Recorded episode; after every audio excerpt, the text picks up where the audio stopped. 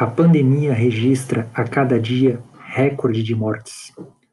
O Brasil não escapa da escalada cruel que assola o país há um ano.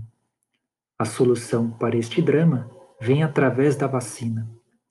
O governo de São Paulo inaugurou ontem um novo imunizante desenvolvido pelo Instituto Butantan, a Butanvac.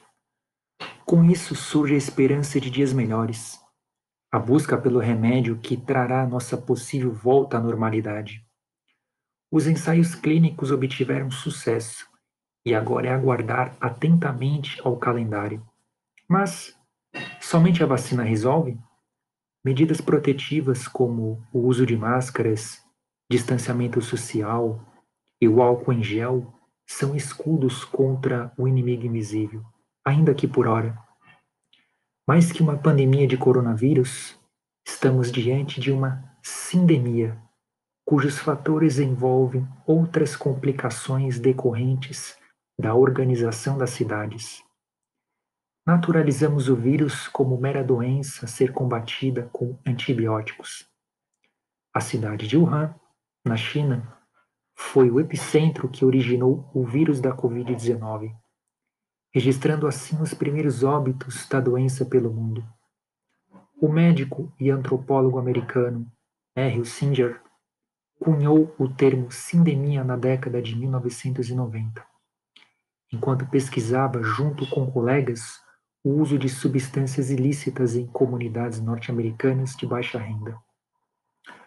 Foi a partir daí que o pesquisador observou outras gravidades nos usuários de drogas diabetes, tuberculose, DST, obesidade e tantas outras comorbidades fazem interagir com um risco sistêmico a epidemias virais.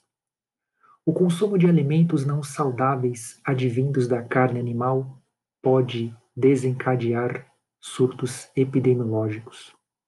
Nos países asiáticos, os famosos mercados úmidos verdadeiros abatedouros de animais inocentes, estampam sinais de alerta pela pouca higiene e ausência de fiscalização sanitária.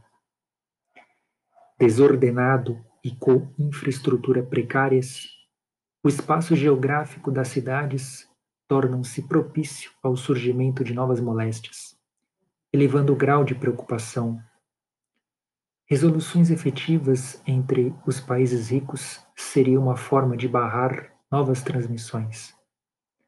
A degradação ambiental também faz parte deste conjunto de problemas, e as nações pouco empreenderam esforços no sentido de firmar responsabilidade perante os problemas estruturais. Seria a hora de o G20, grupo de países ricos, começarem a criar comitês todo ano e propor maneiras mais responsáveis e urgentes quanto ao convívio socioambiental. Não dá para esperar.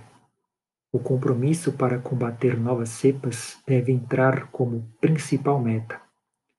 Recursos para equiparmos hospitais públicos são essenciais para o nosso desenvolvimento.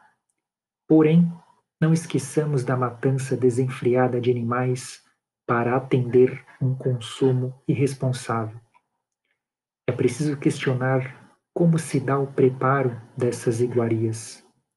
Nós, habitantes da cidade, podemos cobrar uma via mais adequada para um futuro melhor.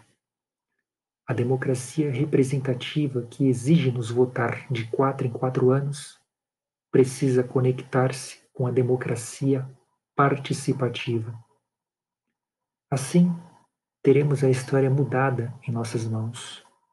Nossa segurança alimentar está em risco e a dimensão geográfica de países superpopulosos acende o sinal vermelho. Meu nome é Ricardo, sou jornalista e esse é o meu primeiro podcast.